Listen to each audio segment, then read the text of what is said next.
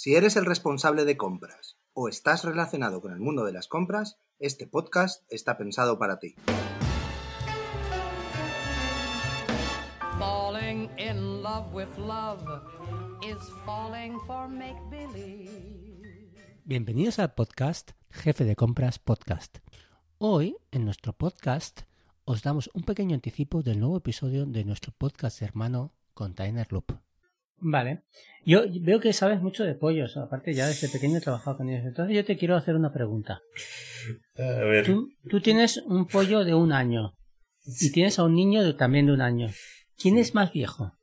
Es- es- yo digo yo que será de la misma edad, ¿no? No, porque el pollo tiene un año y pico. Ese es el chiste que me has dicho antes que no tenías preparado. Ay, Dios. Qué malo es. Venga, Es buenísimo. corramos. Bueno, después, Túpido pelo. después de este momento mm, desastroso y, Venga, y- y- y mancha en mi, en tu expediente. en mi expediente, pasemos al, al palabra sostenible, por favor. Venga. Correcto. De hecho, ahora que no me oye nadie, yo soy socio en una empresa que se dedica justo a reciclar este tipo de subproductos cárnicos, que se llama Resi Tú que tienes muchas empresas, David. Eh, tengo muchas, sí. Venga, Bueno, David, dime. ¿tú sabes identificar el sexo del pollo? Pues no, la verdad que no. ¿Y sabes cómo se hace el sexado de pollitos? Eh, pues ni idea. Sé que lo he oído porque el, el sexado de pollitos lo he oído en algunos documentales, pero no tengo ni idea cómo se hace. Vale. Venga, se determina el sexo en los pollitos recién nacidos. Sí.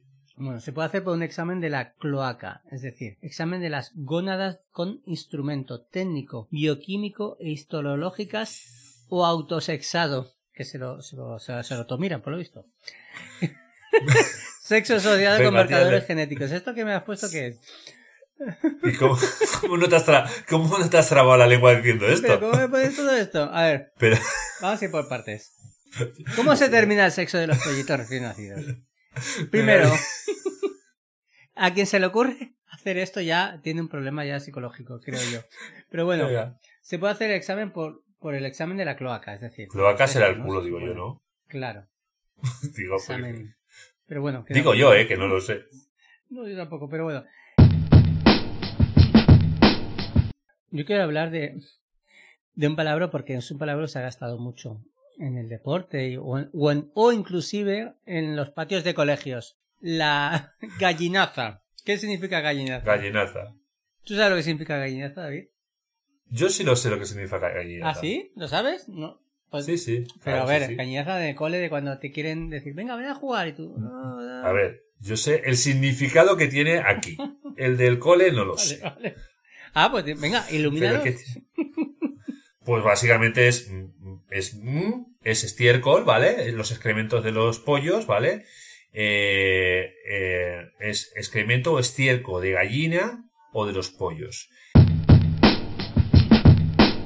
Eh, también las donaciones, ¿vale? Los excedentes alimentarios se van a tener que donar obligatoriamente. O sea, tú no vas a poder eliminar un residuo, o sea, eliminar un producto alimenticio que esté en buenas condiciones, lo tendrás que donar como prioridad, digamos. En el apartado 2, a- eh, al objeto de dar cumplimiento al artículo 18.1h y contribuir a la consecuencia de objetivos del 18.1, eh, las empresas de producción primaria, las industrias alimentarias y las empresas eh, de distribución y restauración colectiva deberían priorizar por este orden la donación de alimentos en primer lugar, ojito, o sea, no, no me, primero donar, ¿vale?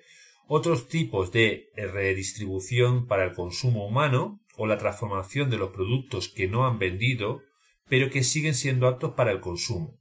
O sea, lo que, lo que se pretende con la ley es que primero no se tire al vertedero y que no se tenga que volver a fabricar el alimento, ¿vale? Que se use. Si te ha gustado lo que has escuchado, puedes continuar escuchándonos en containerloop.com o en tu plataforma de podcasting favorito.